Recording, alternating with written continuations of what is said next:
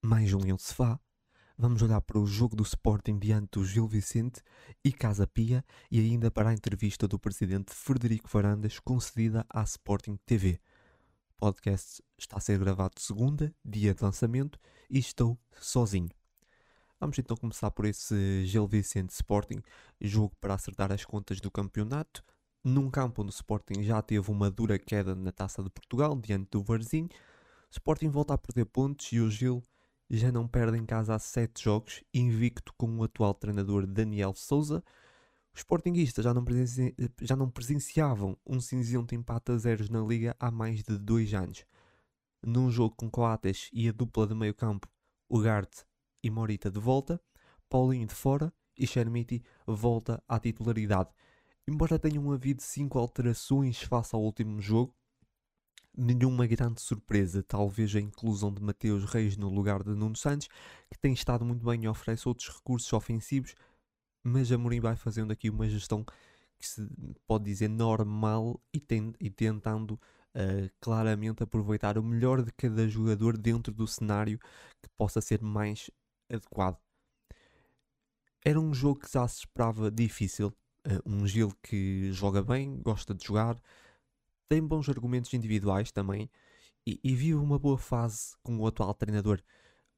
O Gil Vicente nunca teve uh, medo tanto de pressionar altas saídas do Sporting como de ter bola. Aliás, chegou mesmo a ter mais posse que o Sporting na primeira parte duas equipas a pressionar, a procurar, uh, à procura do erro do lado do Sporting. Esse erro não apareceu e se apareceu até foi bem resolvido. Do lado de Gil Vicente apareceu algumas vezes, mas os jogadores do Sporting, uh, como já é um bocadinho a imagem dessa época, não souberam tirar o melhor proveito desse erro. Tem acontecido várias vezes, aconteceu inclusive contra o Arsenal.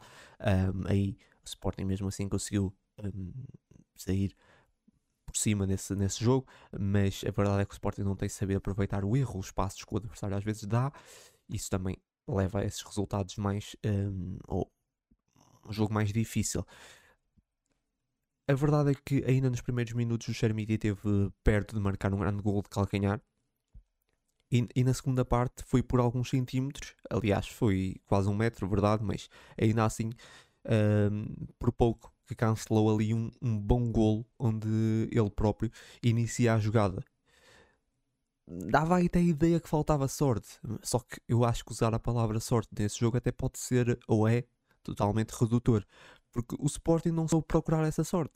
Os jogadores do Sporting não souberam, um, não se souberam adaptar às circunstâncias do jogo e, e procuraram quase sempre a mesma coisa a juntar com uma desinspiração clara, ou, ou jogadores um, desconexos, só assim se pode explicar os oito foras do jogo.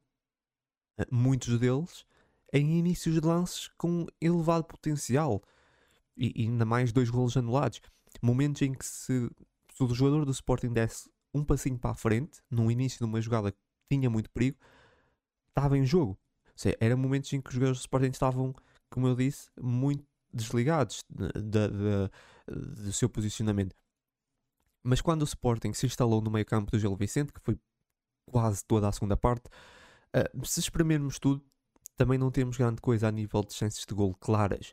O Sporting tem quatro finalizações enquadradas uh, dentro da área em 7, ou seja, 7 no total, 4 finalizações enquadradas de 7, um, sendo uma delas uh, de cabeça do Coates, que volta a um estádio onde já foi feliz a ser o, digamos, o bombeiro de serviço, não tendo conseguido apagar o incêndio nesse jogo, eh, mas fez mais na frente que muitos avançados.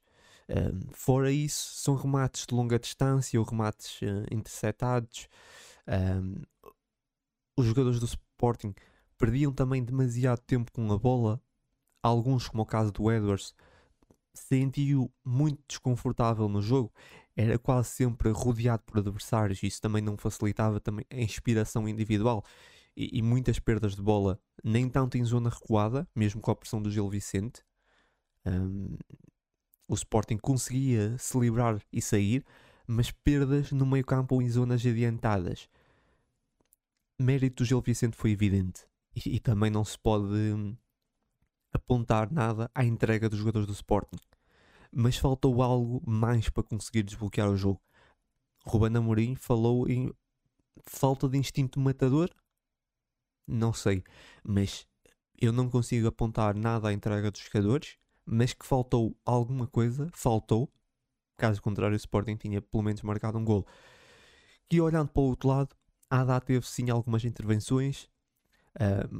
A defesa do Sporting teve de estar o jogo todo ligada, mas se pensarmos bem, o Gil não conseguiu criar uh, nada ofensivamente. E aqui também muito mérito da defesa, que para mim foi o melhor setor do Sporting. Também normal, num 0-0 não havia muito mais por onde pegar. Foi um jogo infeliz no aspecto individual, eu, eu diria. Muito mais decisões com bola. O Sporting teve o primeiro canto aos 63 minutos. Só por aqui se vê como o jogo foi desinspirado. Só aos 63 minutos é que houve um canto uh, em todo o jogo. Um, que foi o primeiro, foi para o Sporting. Cruzamentos e bolas paradas iam diretas para as mãos do guarda-redes Gil Vicente, que acabou por ser considerado, considerado o homem do jogo. Diria que pela falta de melhores opções num jogo muito pobre dos dois lados. Esse resultado do Sporting eu, eu acho que quebra um bom ciclo, claro, mas não acho que deite por terra aquilo que já vinha a ser reconquistado, uh, aquilo que já vinha a ser feito.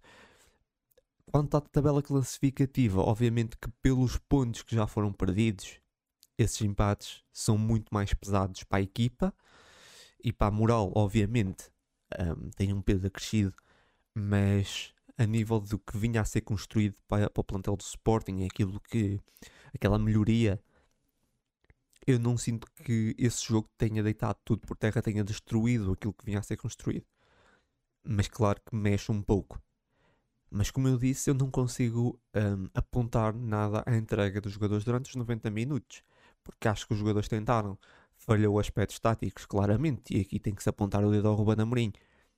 Um, mas houve ali momentos em que se o jogador tivesse sido, alguns jogadores tivessem decidido melhor, tivessem resolvido mais rápido com a bola, passado mais rápido. O Ruben Amorim, inclusive, falou, falou muito dos passos para trás, os passos para o lado. Se calhar as coisas podiam ter corrido melhor, se calhar tinham desbloqueado o jogo, mas aquele lance que eu falei ao início do jogo, o, o podia ter marcado um gol uh, de levantar o estádio de calcanhar e foi uma boa defesa do guarda-redes Gil Vicente. Se tem marcado aí, talvez as coisas fossem diferentes. Mas é o e, se, né? não podemos ficar por aí. Sporting fez mais, não conseguiu uh, desbloquear o, o, o, o marcador, infelizmente, e, e leva aqui esse, esse empate, que obviamente sabe sempre a derrota. Eh, ainda até, até aos destaques, para mim o MVP uh, é o Jeremiah Santos num jogo a zeros. Obviamente que vamos olhar para a defesa, defensivamente teve muito seguro, até tentou com a sua velocidade acrescentar no ataque. Foi para mim o jogador mais consistente, mais constante durante os 90 minutos. Outro destaque positivo é o Manuel Ugarte. Uh, acho que uh, teve bem no meio campo, uh, ajudou muito nas recuperações e saídas. Infelizmente, ligado ao que estava a falar, quando havia hum, algumas saídas de bola, havia algum espaço, a Mourinho também falou disso, os jogadores não aproveitavam esse espaço, não aproveitaram os erros. Manuel Ugarte até foi dos homens que criou esse, esse, esses erros, criou esse espaço, um, mas os colegas não souberam tirar o melhor proveito, mas eu coloco aqui nos destaques positivos. Depois, o Pedro Gonçalves, não sendo um jogo brilhante, nem muito inspirado a nível individual, a verdade é que se formos olhar foi o que mais criou. Se formos ver nas estatísticas, foi o que mais criou. E, e mostrou muita disponibilidade durante todo o jogo, muita disponibilidade ofensiva. E comparação com toda a equipa, foi o que mostrou uh, mais entrega, uh, ou que tentou criar mais. Um, por isso eu acabo por dar o destaque, uh, um destaque positivo a Pedro Gonçalves. E ainda não até aos negativos. Marcos Edwards, um, muitas perdas de bola, só teve um drible bem sucedido. Os cruzamentos sempre for, foram sempre mal pensados. Não conseguiu uma finalização e mesmo nos passos tomava quase sempre a pior opção.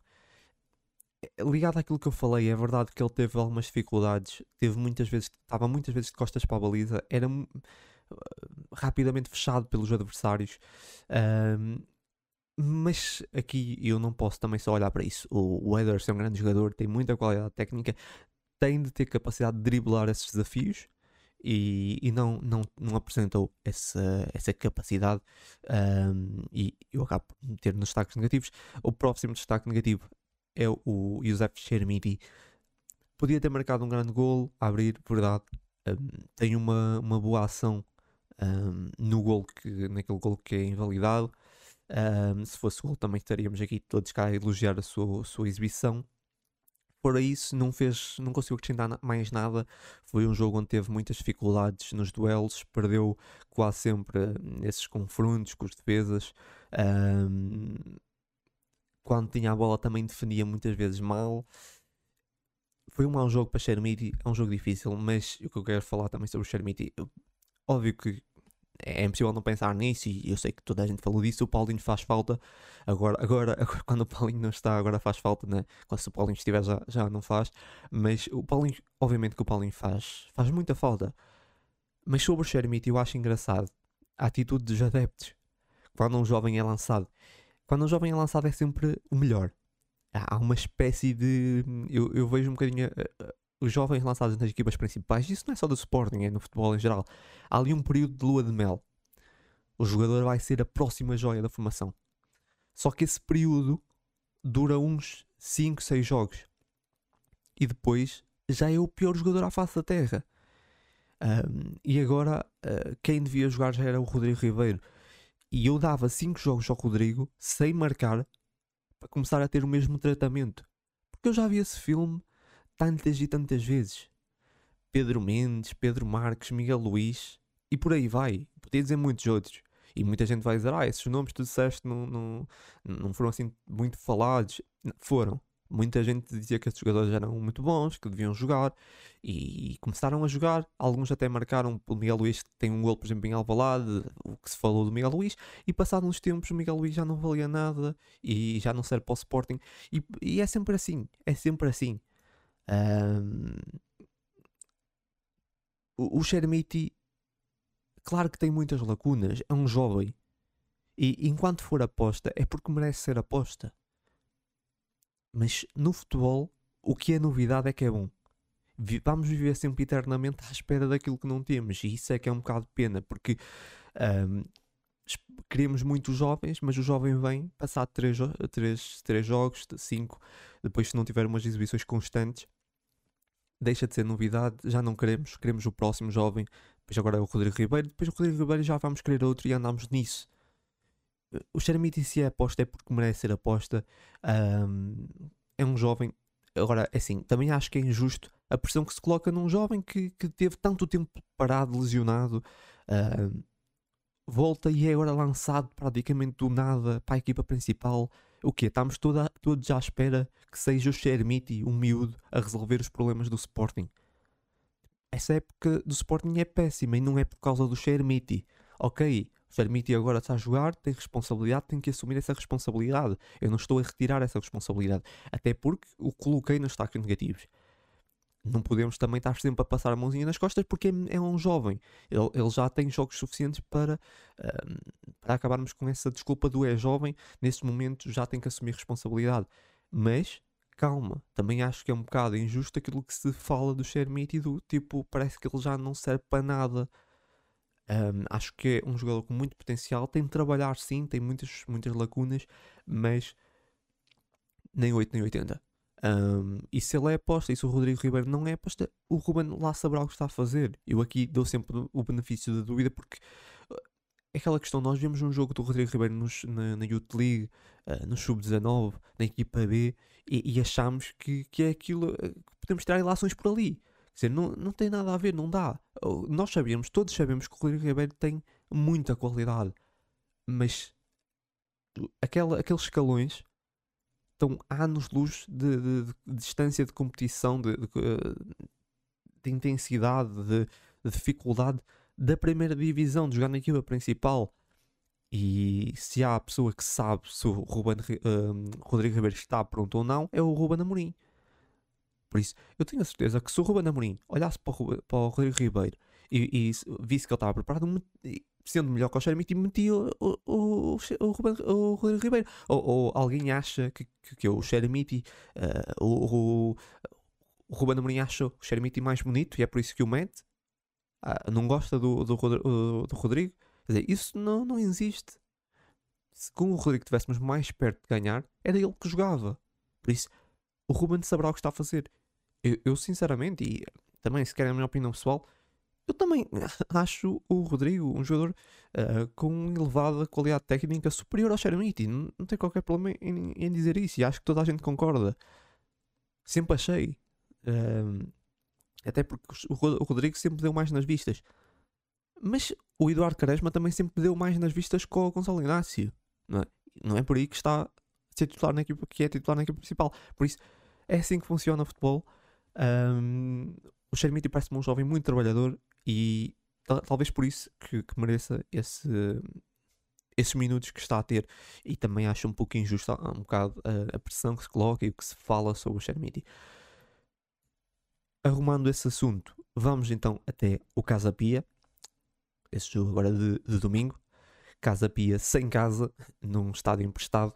O jogo aqui no palco dos grandes encontros, já amor, onde o Sporting já vivenciou grandes emoções e esse é, é, é, é um jogo a mais para essa longa lista. Casa Pia no oitavo lugar, é, é visto por muitos como uma equipa sensação, um, tenta praticar um bom futebol, um, tem um ótimo registro defensivo, são, uh, ou eram 27 gols, 27 gols sofridos, um, tinha até esse, até esse jogo 27 gols sofridos, o Sporting tinha 23. Talvez um, por aí se esperasse tudo menos o que aconteceu. Uh, no 11 do Sporting voltam a haver algumas mexidas. Eu vou sublinhar a de Pedro Gonçalves novamente no meio campo. Morita a começar no banco. Aqui talvez alguma gestão. Talvez não ficou de mais evidente alguma gestão do jogador. Morita que é um jogador que hum, é um grande jogador, mas que nota-se que a nível físico não é um jogador que possa jogar a época toda os 90 minutos e talvez o Amorim procure aqui essa, essa gestão. No banco, uh, de Bellerin de volta, mas uh, após lesão, mas a começar então de fora, ainda sem Paulinho lesionado. Um, e contra se calhar muitas expectativas depois desse jogo mais negativo do, do Xeramiti, uh, volta a ser aposta.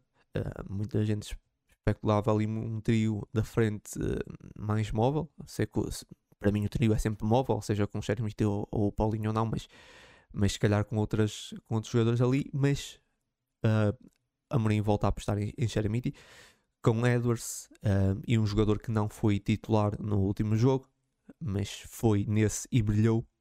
Uh, e de que forma? Francisco Trincão começando por Trincão, um, o, jogo, o jogo arranca logo com um belo gol. Uh, curiosamente, uma boa arrancada do pote a partir do meio campo. E as indicações dadas depois de um 0-0 eram muito boas. Uh, mas curiosamente, Trincão, que também marcou frente ao Marselha no primeiro minuto, o Sporting depois viria a, sofrer, a sofrer nesse jogo, claro que por circunstâncias diferentes. Ainda sobre o Trincão, são três golos é o primeiro hat-trick da carreira. O último jogador do Sporting a marcar um hat-trick fora de casa foi o Bruno Fernandes. É o melhor registro numa época, mas destaco o, o seu crescimento. É, é, pena para o Sporting e o Amorim mais que ninguém deve lamentar que só tenha chegado agora esse trincão. Um, mas pode ser já um grande reforço para a próxima época.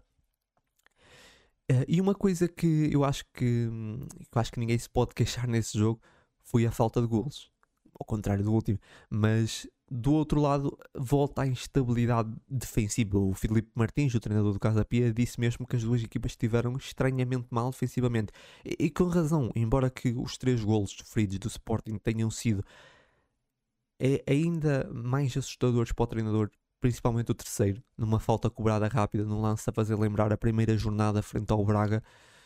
A diferença talvez tenha sido a expulsão porque é um facto que só após a expulsão do, do, do homem do, do Casa Pia é que o Sporting conseguiu criar um volume significativo de oportunidades, pelo menos em sequência.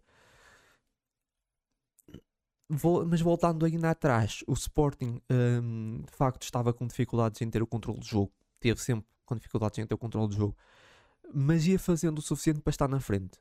E, e por exemplo, a fechar a primeira parte é, é um lance de desatenção, mais abordagens, com algum azar à mistura, mas os três lances de perigo do, do, do Casa Pia deram em gol em situações que, que era evitável com outra atitude.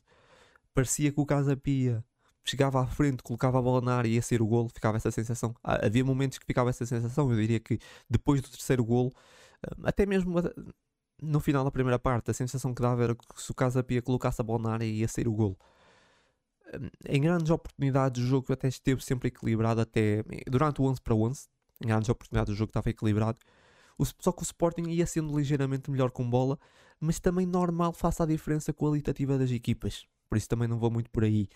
Eh, na segunda parte, tenho de falar em uma mudança que para mim é uma mudança-chave na equipa e não é a expulsão. Ainda antes, a entrada do Morita, que acaba por estar ligado ao terceiro gol do Sporting, é ele que hum, o, o, de calcanhar, o calcanhar trincão, assistência de, de Morita e, e gol de Pedro Gonçalves, os três que para mim fizeram magia. O japonês traz outra dinâmica, com bola, um, encontra espaços de outra forma e depois, como o pode, não pode fazer aqueles passos para ele próprio, ter ali o Morita é outra qualidade de jogo para o Sporting. Já não é a primeira vez na época em que a ausência do Morita faz notar ou a sua entrada tem um impacto positivo. Foi um jogo, eu diria, estranho uh, para todos, pelo resultado, pelo, pelo número de gols sofridos e, e pela forma dos gols sofridos. Em duas equipas que, por norma, defendem bem, e também não é normal uma equipa que marca 3 golos não conseguir pontos e não é normal uma equipa precisar de 4 golos para sair com, 3, com os 3 pontos. Foi estranho. De facto, foi um jogo estranho nesse domingo de Páscoa. O Sporting, essa época, já leva o dobro dos golos sofridos de 2021, o, ano, o, último, o último título de campeão nacional. Preocupa, como lembrou Romano Amorim, a equipa ter cometido os mesmos erros da primeira jornada esse desligar pode ser por variados fatores. Falta de mentalidade vencedora, já não estarem a lutar por nada no campeonato, ou simplesmente questões individuais, como por exemplo o Diamond, que, que fez se calhar o jogo mais baixo desde que chegou ao Sporting. Poderá ser muito difícil manter essa equipa ligada durante uh, as restantes jornadas do campeonato, e esse talvez seja o maior desafio do Amorim, que inclusive deu para ver no olhar a frustração e a vontade de mudar meia equipa para Turim, se, se pudesse ou tivesse essas alternativas. Um, e olhando para cima, e com as três equipas muito focadas, principalmente o Braga, falando do Braga, é cada vez mais difícil, até já quase impossível, acreditar em algo além do quarto lugar. E, e talvez o Sporting tenha de se mentalizar disso, excluindo a, a Liga Europa, tentar pensar já na próxima época. Afinal, a última vez que o Sporting foi campeão tinha terminado no ano anterior em quarto. Um, e, e, é engraçado com essa bipolaridade do Sporting vai de um 0-0 precisámos de golos, precisámos de avançados. Para um 4-3 precisámos de defesas. É, acho que é o reflexo máximo da, da época do Sporting vai de um, de um, momento em que não consegue marcar para um momento em que consegue marcar demasiados golos, mas também sofre três golos, ainda por cima de uma forma, da forma como os, como os sofreu e como concedeu aqueles, aqueles, aqueles erros, um, é de facto preocupante para o Ruben Amorim. Um, e tem aqui um trabalho muito difícil pela frente. Indo então até aos destaques. Destaques positivos, para mim o MVP, obviamente, não podia ser outro jogador, Francisco Trincão acho que fez um jogo, acho que foi o melhor jogo de Francisco Trincão e nem pelos golos, ele se sentiu muito confiante, muito inspirado. Claro que marcar logo na primeira jogada dá outra confiança. Fez um grande jogo a nível individual, três golos e ainda está ligado ao gol do Pedro Gonçalves. Grande jogo. Depois Pedro Gonçalves, muito disponível no jogo, tanto a defender como a atacar. Um, todo o jogo muito ligado. São duas assistências de um gol Uh, pode não. Pode, o, o Ruben Amorim até, até lembrou isso. Pode não, não. Pode, se calhar não se nota muito, mas, ele está a fazer a melhor época no Sporting. E são 29 entre golos e assistências. Um, com 9 assistências nesse momento já ocupa, já, já ocupa o topo uh, do, do, jogador com mais assistências na liga. Um, se calhar não reparamos, mas o Pedro Gonçalves está a fazer uma grande época. E eu diria mesmo que é a época mais mais uh, que está a dar mais nas vistas a nível exibicional, mesmo na, no ano em que o Sporting foi campeão, as exibições dele oscilavam muito e esse ano, uh, o ano passado já foi um bocadinho melhor, uh, mas faltou o golo e esse ano ele está a juntar as duas coisas, tem o golo, tem as assistências e tem boas exibições. Um, eu tenho sempre destacado aqui, por exemplo, o seu compromisso defensivo. Se, se, vocês forem ver a nível individual de estatísticas, vão ver que ele ganha muitos duelos. É incrível. Acho que o Pedro Gonçalves está cada vez melhor jogador. Acho que o único problema do Pedro Gonçalves é, é decidir onde é que ele vai jogar. Se ele joga a médio, se ele joga uh, mais, uh, mais na frente, depois se joga ali quase como segundo avançado, a partir de extremo. Uh, estou a pensar caso ele saia do Sporting, porque se ele sair do Sporting, uma equipa vai ter muita dificuldade onde é que o vai meter, né? Um, se o mete a extremo, se o mete, uh, se, o mete a 9, se, uh, é, é, muito difícil. Pode ser um falso 9, uh, um 8. É, é muito complicado definir nesse momento a, a posição de, de, Pedro Gonçalves. Avançando para o próximo, o Idima, uh, Idimasa Morita, o, o, japonês, entrou e trouxe de facto outra qualidade, como eu já falei, tem uma assistência e, e é, é, aquilo que ele dá, aquilo que ele dá com bola, a forma como consegue encontrar os passos. Uh, Morita, claro que é um grande jogador no Sporting e que faz muita falta. Um, e é, é, pelo facto de também conseguir dar essas dinâmicas com Pedro Gonçalves na frente, e, e esse, esse gol que ele assiste para o Pedro Gonçalves é muito isso. Permite Pedro Gonçalves estar ali numa zona, porque, como eu disse, o Pedro Gonçalves não pode fazer aqueles passos pelo próprio, e tendo ali o Morita mais próximo disso. Depois dos destaques negativos, vai, tenho de atribuir ao um, Diamond o primeiro destaque negativo até agora, desde que chegou, até agora foram só destaques positivos. Mas um, o jogo mais negativo no Sporting, claro, muitos desligados no jogo, ganham apenas um duelo defensivo, sai na primeira parte. Um, eu não posso ser insensível ao Ramadão, mas sendo um atleta profissional, se está em campo, eu não posso usar, eu não posso usar isso como escudo para a sua fraca exibição. Uh, não se, porque, assim, claro que o Ramadão é uma questão, mas eu também não acho que deve ser falado. É, é uma escolha pessoal dos jogadores, dos atletas. Um, se ele está bem para jogar, depois se não tem uma boa prestação tem que ser criticado. Eu não posso usar isso, não podemos estar a falar disso. É, é o que é.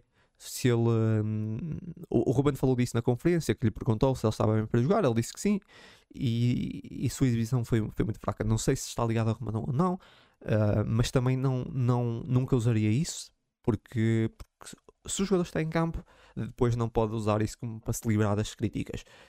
Indo até ao Sebastian Coates, a, a, primeira parte foi, claro, uma nulidade. Eu acho que a primeira parte foi, foi péssima. Ainda tentou subir depois para ajudar no ataque, mais uma vez. Um, aqui a tentar eh, ser novamente o, o, o, bombeiro de serviço da equipa, o ponta de lança de recurso. Mas no geral foi um mau jogo de Coates. Começa aqui uma discussão, eu já tenho visto será que o tempo do Coates hum, sendo como titular se esgotou? Eu, eu, percebo essa discussão, mas acho um bocado precoce por uma má exibição, porque no fundo é uma má exibição uh, do Coates um, começar essa discussão. Uma, uma, porque é assim, ninguém vai começar essa discussão por causa do Diamond também. O Diamond teve uma, uma exibição péssima, ninguém vai, ninguém vai começar essa discussão. Eu percebo como o Coates é um jogador já com uma certa idade, embora ainda só tenha 32 anos, não é um jogador bom, hoje em dia não é um jovem, um, ainda mais para central, mas eu percebo até pela velocidade, talvez, essa discussão. Percebo que o Coates possa começar a ficar mais vezes no banco, até pelas opções que o Sporting tem mas acho que ainda é muito cedo para começarmos essa discussão. Eu espero que o Coates fique muito mais tempo e depois porque o Coates dá a liderança e nós não temos, se sai Coates, nós não temos nenhum jogador próximo no, naqueles que estavam ontem, por exemplo, uh, para liderar. Podem falar do Adá, mas eu acho que não, não chega próximo da liderança do Coates. Acho que faz muita falta o Coates em campo. Um, eu percebo a discussão, mas para mim ainda é muito precoce essa, essa discussão. Em alguns jogos, talvez perda da velocidade de Coates possa ser, ser, ali utilizado outro jogador, mas uh, e, e, também concordo, se caso me disserem os melhores trio de centrais nesse momento, Gonçalo Inácio, Santos Justi e Diamond. Concordo. Uh, só que isso não é tudo. O futebol não se resume só à qualidade individual. Há outras coisas. Uh, para fazer uma equipa vencedora é preciso outros, outros fatores. E o Coates tem a liderança, tem outra coisa, outras coisas que esse jogador não tem, que esses uh, três jogadores não têm. E faz falta na minha opinião, eu nesse momento não abdicaria uh, de Coates. Acho que isso seria um erro. Achar que. Lá está, isso é sempre o erro de quem vê futebol, achar que, que basta uh, formar uma equipa com os melhores jogadores na teoria, com os jogadores mais técnicos e que de repente vamos ganhar tudo e, e que não há outras coisas além disso. Uh, e o Coates tem a liderança, a forma como, como os jogadores o respeitam um, é muito importante, é, às vezes é muito mais importante que um sprint uh, de, de 10 metros para fazer um corte ou algo do género. Eu, eu obviamente não abdicaria do, do Sebastian Coates. Dito isto, avançando para o próximo destaque negativo, Marcos Edwards, um, novamente, um, defendeu quase sempre mal nos desequilíbrios, procurou mais vezes o contacto para cavar o penalti do que ultrapassar o adversário. E, e essa oscilação do Edwards, lembrando que ele já está no Sporting desde metade da época passada, já não tem desculpa possível. E, e embora que eu perceba a ideia de mantê-lo, porque é um jogador de elevado nível técnico e pode de um momento para o outro desbloquear, mas depois passa um, passa-se a imagem para uma equipa de um jogador com esse rendimento vai, vai continuando sempre a ser titular, jogo após jogo. Que imagem é que passa internamente? Não é? eu, eu percebo, por um lado, porque o Ederson é um jogador, sem dúvida, dos jogadores mais diferenciados do Sporting, mas depois é, é, é essa oscilação. Tipo, ele está há mais de uma época no Sporting, já não há desculpa para isso. E, e continua sempre a ser titular. Acho que há outros jogadores que se calhar mereciam um, começar se calhar a roubar ali lugar que não tem nem próximo da qualidade do Edwards, mas é isso, o Edwards tem que se calhar começar a perceber que não é um titular absoluto, porque um, faz muita diferença ter o Edwards, faz, ele tem uma qualidade diferenciada, um, pode no momento pode decidir, mas eu não consigo perceber essa oscilação de rendimento. Não consigo. Não há nada para justificar nesse momento essas fracas exibições do Edwards, que vai num jogo muito bom para um jogo muito mau, e dentro do mesmo jogo é bom e mau. E o Edwards tem que encontrar aqui um meio termo para um, conseguir ter exibições constantes, boas exibições um, e preocupar-se em tentar acrescentar no jogo e não em procurar uh, cavar o, o penalti. Uh, sinceramente, acho que isso também não. Nesse momento, o Weathers preocupa-se mais com isso do que em tentar fazer um dribble, criar uma jogada. E isso também não, não dá com nada. Uh, finalizei aqui os destaques positivos e negativos e vou então até aqui algumas menções. Uh, começo por o Arthur, que entrou bastante bem. Eu gostei bastante da entrada do, do Arthur, trouxe outra, outra dinâmica. Um, entrou ali para mais uma vez para a direita. Uh, o Jogaio até estava a fazer um bom jogo, sinceramente. Eu acho que o Jogaio estava a fazer um bom jogo, principalmente a primeira parte, não foi má uh, do Jogaio. Uh, uma menção também, Mateus Reis acaba por estar ligado ao primeiro gol do Casa Pia, mas não fez um mau jogo. E pode, sei que pode ser estranho para alguns, mas para mim, e fui ver nas estatísticas individuais, foi dos três centrais titulares, foi o melhor. Isso pelas estatísticas. Um, e eu também me atrevo a dizer que foi o que eu achei. Uh, mesmo cometendo esse erro, eu acho que foi o melhor dos três centrais titulares, o Diamond Coates e o Mateus Reis. Os três estiveram mal, e também por aí sofremos três golos, mas ainda assim o Mateus Reis um, acho que foi o melhor e por isso é que eu não meti nos destaques negativos. Depois uma menção também um bocadinho mais negativa um, a Shermiti, novamente, um jogo mais cinzento, mas eu não vou acrescentar nada ao que já disse no, no, sobre o jogo anterior. Pronto, fico só por aqui. Uma menção mais negativa ao Shermiti. Teve um jogo complicado, um, um jogo um pouco difícil de Shermiti, mas eu já disse o que tinha para dizer sobre Youssef Shermiti. E já está arrumado. Está arrumado aqui os dois jogos: Sporting, um, Gil Vicente, ou no caso Gil Vicente Sporting e Casa Pia Sporting. E vamos agora para o próximo um, antes uh, de falar aqui sobre a entrevista de Frick Brandas, olhar para o próximo muito rapidamente. O Sporting vai ter já um, essa dia, dia 13 de quinta-feira, um, às 8 horas, a deslocação a Turim para enfrentar então, a Juventus na Liga Europa, uh, um jogo da primeira mão, nos quartos de final. A Juventus que tem crescido, essa, nesse momento tem tido um crescimento. A verdade é que perdeu o último jogo, perdeu aqui diante, um, perdeu diante da Lazio no campeonato. E depois tem um jogador que é o jogador, um, sem dúvida, um dos melhores jogadores da, da Juventus, que é o, o Vlaovic. Um, além de nesse momento estar em dúvida para, para o jogo Sporting, mesmo que ele jogue, ele não vive o melhor momento Uh, isso não quer dizer nada, pode marcar, a verdade é essa, mas ele já não. Ele, em 12, nos últimos 12 jogos marcou dois golos e uma assistência. Uh, o, último, o último golo foi inclusive para a Liga Europa em março. é sempre um jogador a ter em conta, obviamente, pode fazer toda a diferença, é um grande jogador, mas aqui o goleador Vlaovic vive um momento mais complicado na Juventus. Um, a Juventus, que, como eu estava a dizer, tem, teve agora aqui um crescimento, o Di, o Di Maria voltou a aparecer, uh, mas a verdade é que ainda assim oscila uh, bastante nas exibições. É, é uma equipa um pouco inconstante, obviamente que vai apostar tudo, ou, provavelmente vai apostar tudo por a questão de, da única forma ou da forma mais possível de conseguir o acesso à Champions na próxima época é através da Liga Europa e que certeza que vão apostar bastante na Liga, na Liga Europa. Eu olhando para aqui para o 11 contra a Lazio, estava aqui a ver o jogo contra a Lazio, não houve gestão, não me parece que houve gestão, uh, os melhores jogadores. Parece-me a mim que eu não, não vi, acho que essa época vi para aí um jogo tanto da, da Juventus, mas acho que não houve, não houve gestão. Uh, a Juventus perdeu 2-1, o golo da Juventus foi do, do Rabiot mas parece para mim que não houve, não houve nenhuma, nenhuma gestão um, do jogo.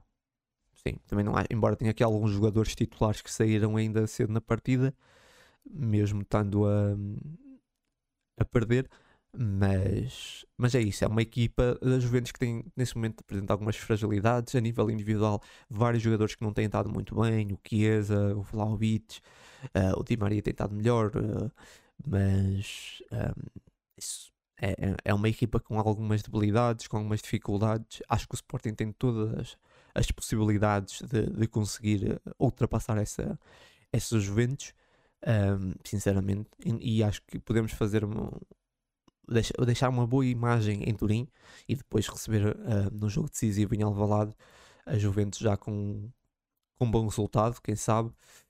Um, mas também não podemos desvalorizar porque, porque a Juventus é, tem outros argumentos individuais, obviamente. Olhamos aqui e, e, vemos muito rapidamente o 11 da Juventus e vemos que tem outros, o Locatelli, depois no banco ainda tinha, uh, falei do Chiesa, tinha um jogador muito experiente que é o Bonucci, que não tem jogado, mas pá, tem, tem vários jogadores muito, muito bons. Uh, nível individual, estava aqui a ver onde, o, o Pogba, não sei se está lesionado, tenho, até vou aqui verificar, acho que o Pogba Pois não sei se, se ele vai jogar ou não. Estava aqui a tentar perceber, mas não não sei, não consegui, não consegui saber, mas é uma equipa, claro, que tem vários valores individuais, será sempre um jogo difícil. Um, temos que ter atenção a isso, não é achar que vai ser um jogo fácil porque a Juventus é, ou porque ultrapassámos o Arsenal, que agora vai ser mais fácil, claro que não. Um, mas o Sporting tem todas as possibilidades de ultrapassar essa Juventus. E avançamos e vamos aqui até à entrevista de Frederico Brandas, então concedida à um, Sporting TV. Um, eu, eu, decidi sublinhar aqui algumas coisas da, da entrevista de Frederico Brandas. Um, e vou começar aqui pelo, pela declaração sobre os uh, recordes de vendas da, da bilhética. achei algo estranho. acho que pronto, isso foi, acabou por ser as partes mais faladas, mas uh, achei algo estranho o Frederico Varandas não ser questionado sobre o estádio estar sempre em meia casa, ou menos que isso, eh, dando aqui a sensação que Frederico Varandas e a sua direção vivem num mundo à parte e não conseguem ver os ambientes deprimentes em Alvalade, porque fala em recordes de bilhética, fala em recordes de, de gamebox, ok, eh, mas depois um, ehm, nós olhamos para o estádio e o estádio está uh, vazio. Alguma coisa aqui não bate. E, eu não sei, de facto o Sporting tem tido recordes, mesmo que isso se confirme, mesmo que esses recordes se confirmem, uh, eu acho que, eu, eu pelo menos, eu, eu, acho que é importante não só uh, a parte financeira, os recordes, eu sei que a direção olha mais para isso, e é o trabalho da direção, mas também é importante termos um bom ambiente um, em Alvalade. E, e, por muito que possamos estar a fazer muito, um encaixe significativo, muito dinheiro com Gamebox, etc., se depois as pessoas não vão ao estádio, e essa é a questão muitas vezes da Gamebox, que é pessoas que têm Gamebox que vivem no Norte, etc. E eu acho que aqui devia de pensar, por exemplo, numa forma de revender uh, os seus lugares, ou de alugar, entre aspas, os lugares, alugar um, os lugares, algo do género, um, para, porque muita gente tem Gamebox e depois nunca vai ou vai ao estádio uma, duas vezes no há, na época. Uh, porque não faz sentido essas, essas recordes de vendas que são falados a ser, a ser de facto verdade. E não estou a colocar em causa, obviamente, essas. Um, ou a dizer que frequentas ou a direção estão a mentir. Eu, obviamente, aqui acredito sempre nisso.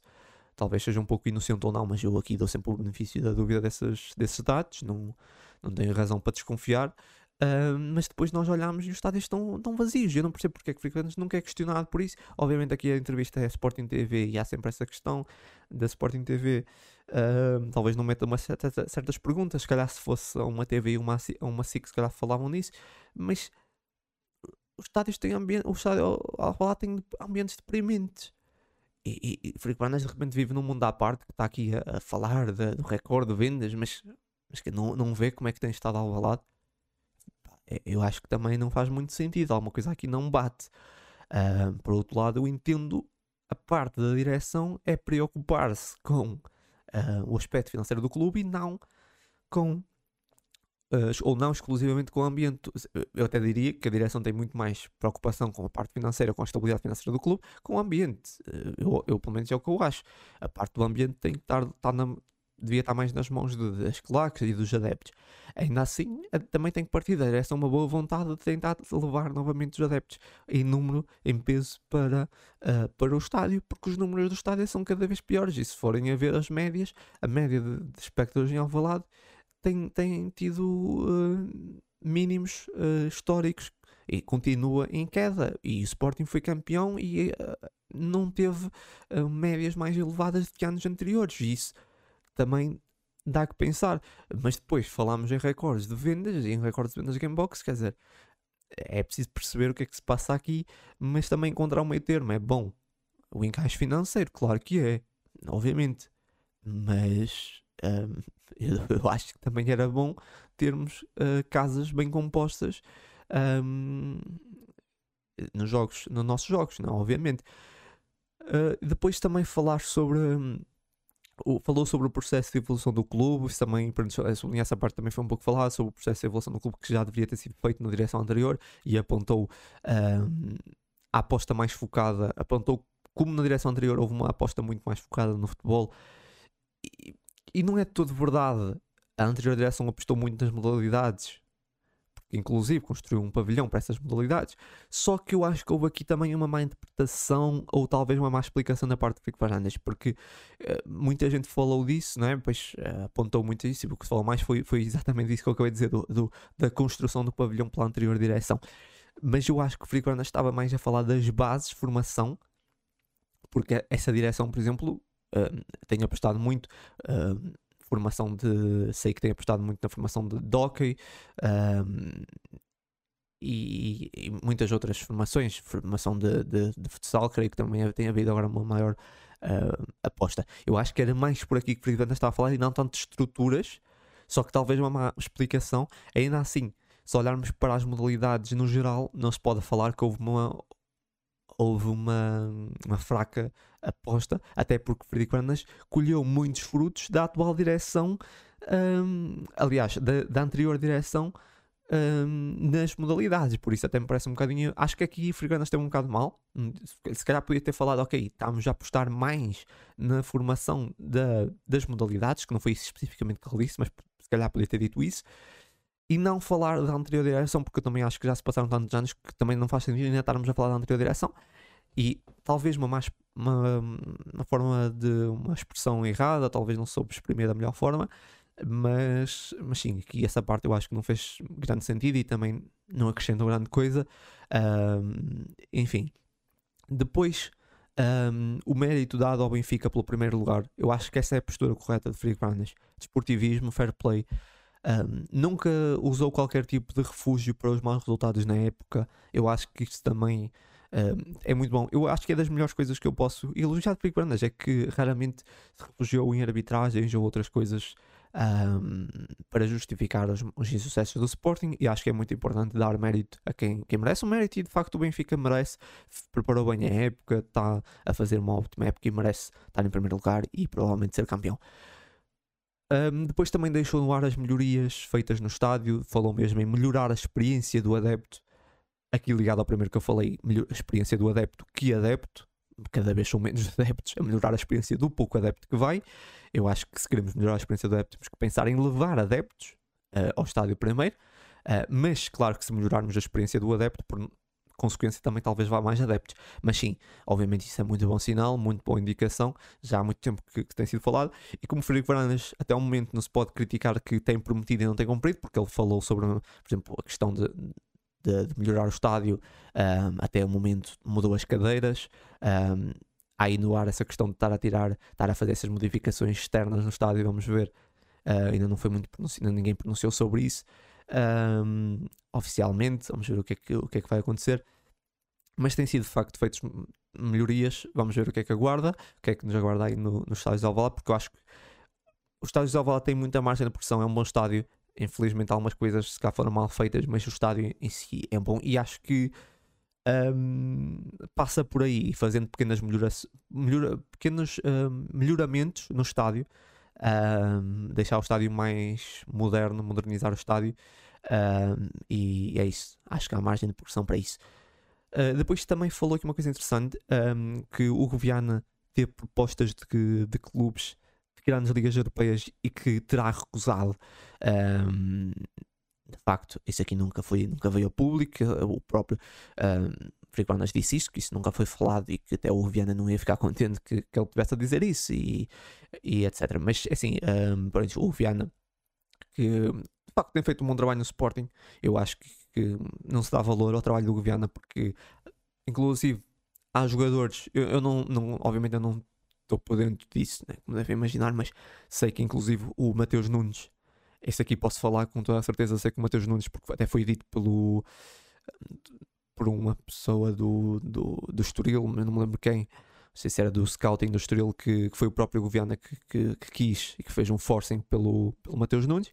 Um, há aqui um bom trabalho do, do Goviana nas sombras, que muita gente não, não, não, não se apercebe. Também há um, eu sei que também há uma ótima ligação do Viana com o Amorim e fico contente por isso por saber disso, porque tenho certeza que isso é verdade, não é? No, no, o Friconas não ia inventar isso ali, não fazia sentido, só para que para engrandecer o Viana também não, não parece que o Viana ia gostar disso, isso certeza que isso é verdade, e fico contente o Viana ter recusado propostas de grandes clubes de ligas europeias, nem é tanto pelo amor à camisola, mas certeza que a nível financeiro hum, seria muito mais vantajoso ir se calhar para, mesmo que fosse um clube de meio da tabela, sei lá, da, da, da Liga Italiana, um, ia para uma Roma Roma não é bem meio da tabela, mas enfim.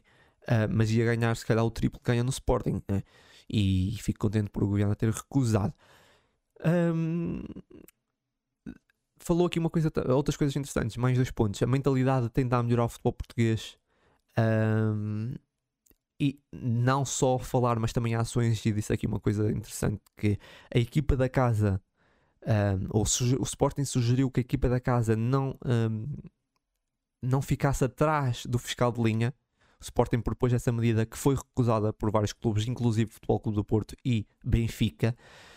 E, e de facto, também aqui uma boa, uma boa ação de, dessa direção.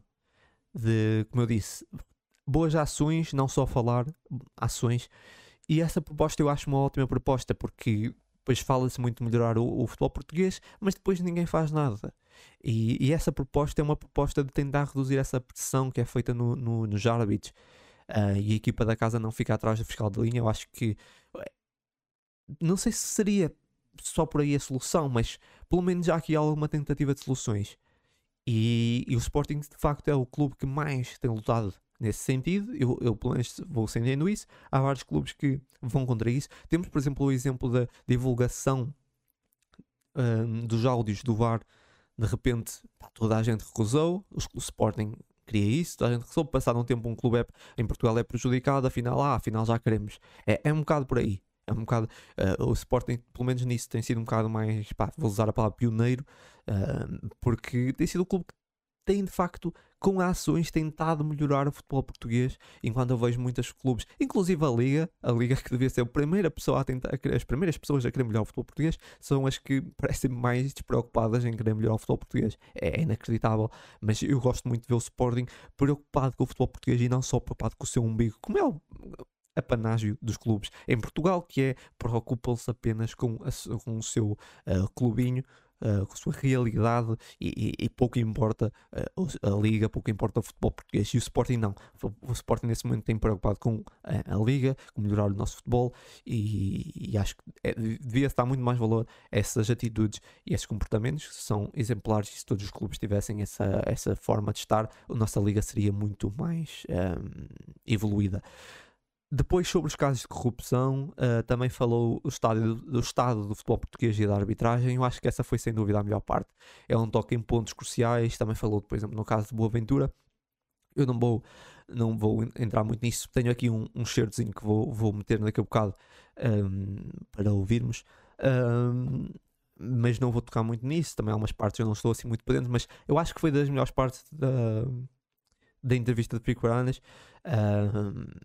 No geral, uh, como eu acho que no geral foi essa parte, a parte em que, eh, em que tem algum fair play, a parte em que não se refugia atrás das, das arbitragens, na parte em que mostra essa mentalidade ou essa postura de querer melhorar o futebol português, essas foram as melhores partes. Essa última foi a parte em que mais adeptos, a generalidade dos adeptos gostou mais, talvez porque foi a parte que queriam ouvir. Vamos ser sinceros, como é, por norma, aquilo que nós queremos mais ouvir é a parte que nós gostamos mais. Como os adeptos estavam muito à espera dessa, dessas declarações, uh, eu achei, eu percebi porque é que os adeptos gostaram mais. Eu também acho que o Friburanda esteve bem nessa. Claramente foi a parte em que ele estava mais preparado para o que ia falar uh, e uh, talvez há mais tempo já tinha, já tinha essas declarações escritas, eh, digamos assim. Depois, um, aqui para terminar sobre um, um assunto pronto, que foi o assunto da semana passada, toda a gente já sabe aquela agressão ao Jubas, um, aquela, aquela que aconteceu no estádio. Um, eu acho um bocado assim, por um lado, eu acho um bocado estranho esse assunto ter sido um bocado um assunto de rodapé, assim, uma pessoa agredir uma, uma mascote do Sporting no camarote é algo muito grave. Eu, claro que esperemos que sejam tomadas medidas, porque um indivíduo que, pelo que se sabe, até é adepto do rival, mas isso também não interessa, estava alcoolizado e consegue agredir violentamente, violentamente uma pessoa, é porque alguma coisa falhou na segurança do local. Né? Além de estar alcoolizado, ainda consegue chegar a um, chegar até, no caso, à mascote de Sporting, podia ter sido outra pessoa, e, e agredi-la de uma forma parece que violenta.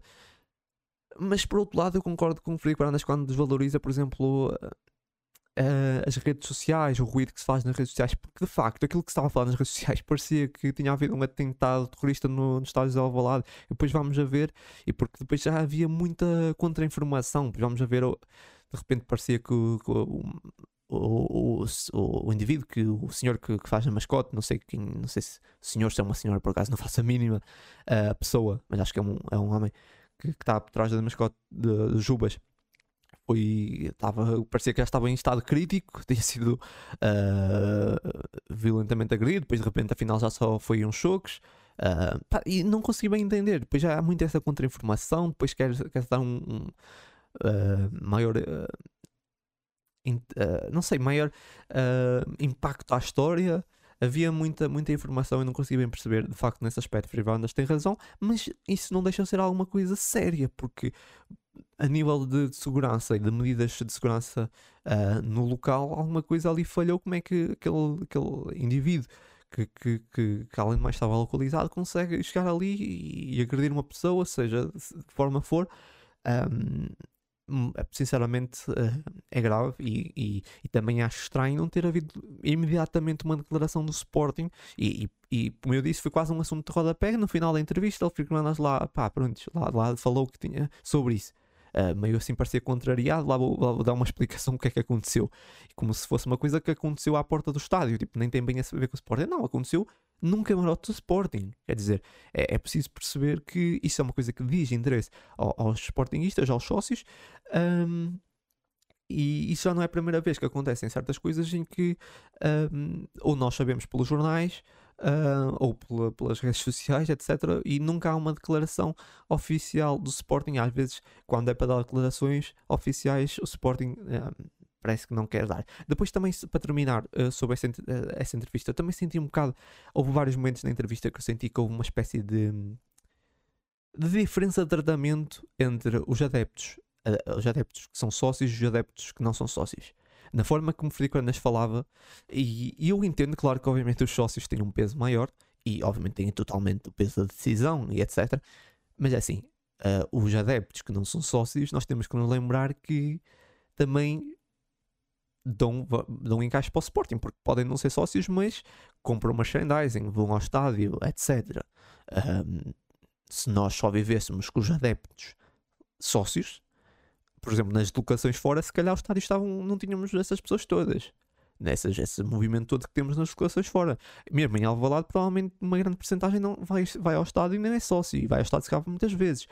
Um, por isso, esse quase desprezo nas palavras frequentes nos adeptos não sócios, que é tipo, ah, os adeptos não sócios bem quase não contam para nada. Eu acho que isso também não faz muito sentido. Eu percebo.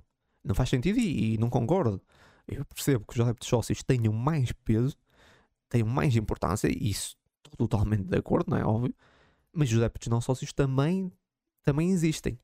Um, e também, também devem ter, talvez um bocado por aí, se calhar que essa direção um, ignora tanto os adeptos que não são uh, de Lisboa. Cada vez eu, é a sensação que me dá, eu que não sou, que eu vivo em Braga, uh, embora aqui existam muitos, embora sejamos muitos sócios aqui, também eu acho que ainda existe um número de sócios significativo aqui no Norte, mas claro que haverá se calhar menos sócios um, no Norte do que em Lisboa. Provavelmente mais sócios serão um, de Lisboa. E, e, há esse, não sei, esse, um tratamento parece um pouco diferente, mesmo nas palavras. Eu senti um bocado isso. Pode ter sido impressão minha, talvez.